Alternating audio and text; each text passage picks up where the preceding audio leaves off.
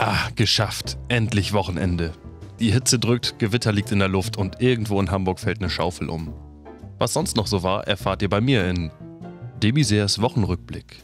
Kalenderwoche 29. Montag.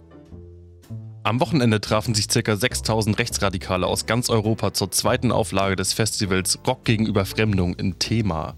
Schirmherr und Rockminister Heiko Maas zeigte sich begeistert über die schnelle Umsetzung seines überhasteten Vorstoßs in Sachen Musikfestivals gegen Links. Die Bands Stahlgewitter, die Lunikov-Verschwörung, Sleipnir Flak und auch Uvo Kaust laden im Süden Thüringens zu einem bunten Austausch in lauschiger Atmosphäre. Modische Entwarnung? Ein Besucher, welcher ein T-Shirt mit der Aufschrift I Love Hitler trug, erklärte, es handele sich um einen Druckfehler, eigentlich hätte er den Aufdruck I Love Heidelberg bestellt. Ebenfalls missverständlich waren die mutmaßlichen Sieg-Heil-Rufe während eines Konzerts, die sich später als Wie geil-Rufe entpuppten. Die örtliche Polizei war sehr zufrieden mit ihrem Einsatz und sogar der ein oder andere Fuß wippte mit, natürlich im äh, Viervierteltakt. Dienstag. Bundesinnenminister und Freund des Hauses, Demisier I., äußerte sich kritisch über Seenotretter im Mittelmeer.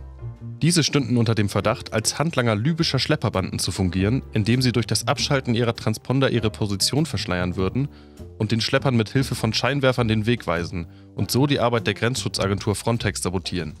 Außerdem im Fokus de Maizières Kritik vegane Restaurants, die mit ihrem grünen Angebot die Massentierhaltung untergraben und Krankenhausclowns, die mit ihrer albernen Art die seriöse Stimmung in pädiatrischen Einrichtungen gefährden. Mittwoch Generalbundesanwalt Peter Frank klagt drei islamistische Hassprediger an. Sie stehen im Verdacht, Nachwuchs für den bewaffneten Dschihad zu rekrutieren, so unter anderem auch den Attentäter von Berlin, Anis Amri. Im Netz konnten sie bis dato noch nicht überführt werden, da sie sich auf Facebook sehr bedeckt hielten. Von ihnen tauchten keine Dickpics oder anrüchige Posen auf und waren somit laut Facebook-Regularien unangreifbar. Donnerstag. Der Hamburger Zoll stellt Kokain im Wert von über 800 Millionen Euro sicher. Von Christoph Daum fehlt weiterhin jede Spur. Freitag. Heute ist der internationale Tag des Junkfoods. Ich treffe mich gleich mit Ronald McDonald und nehme einen Diss-Track gegen Burger King auf. Danach gehen wir zu KFC und gönnen uns ein richtig schönes Sub des Tages. Morgen ist übrigens Tag der Hängematte und am Sonntag ist der internationale Vanilleeistag. Am Montag beginnt dann die ARD-Themenwoche Reizthema Reizdarm. Alarm im Darm, gibt's da nicht was von Ratiofarm? Etwas holpriger Titel, wenn ihr mich fragt.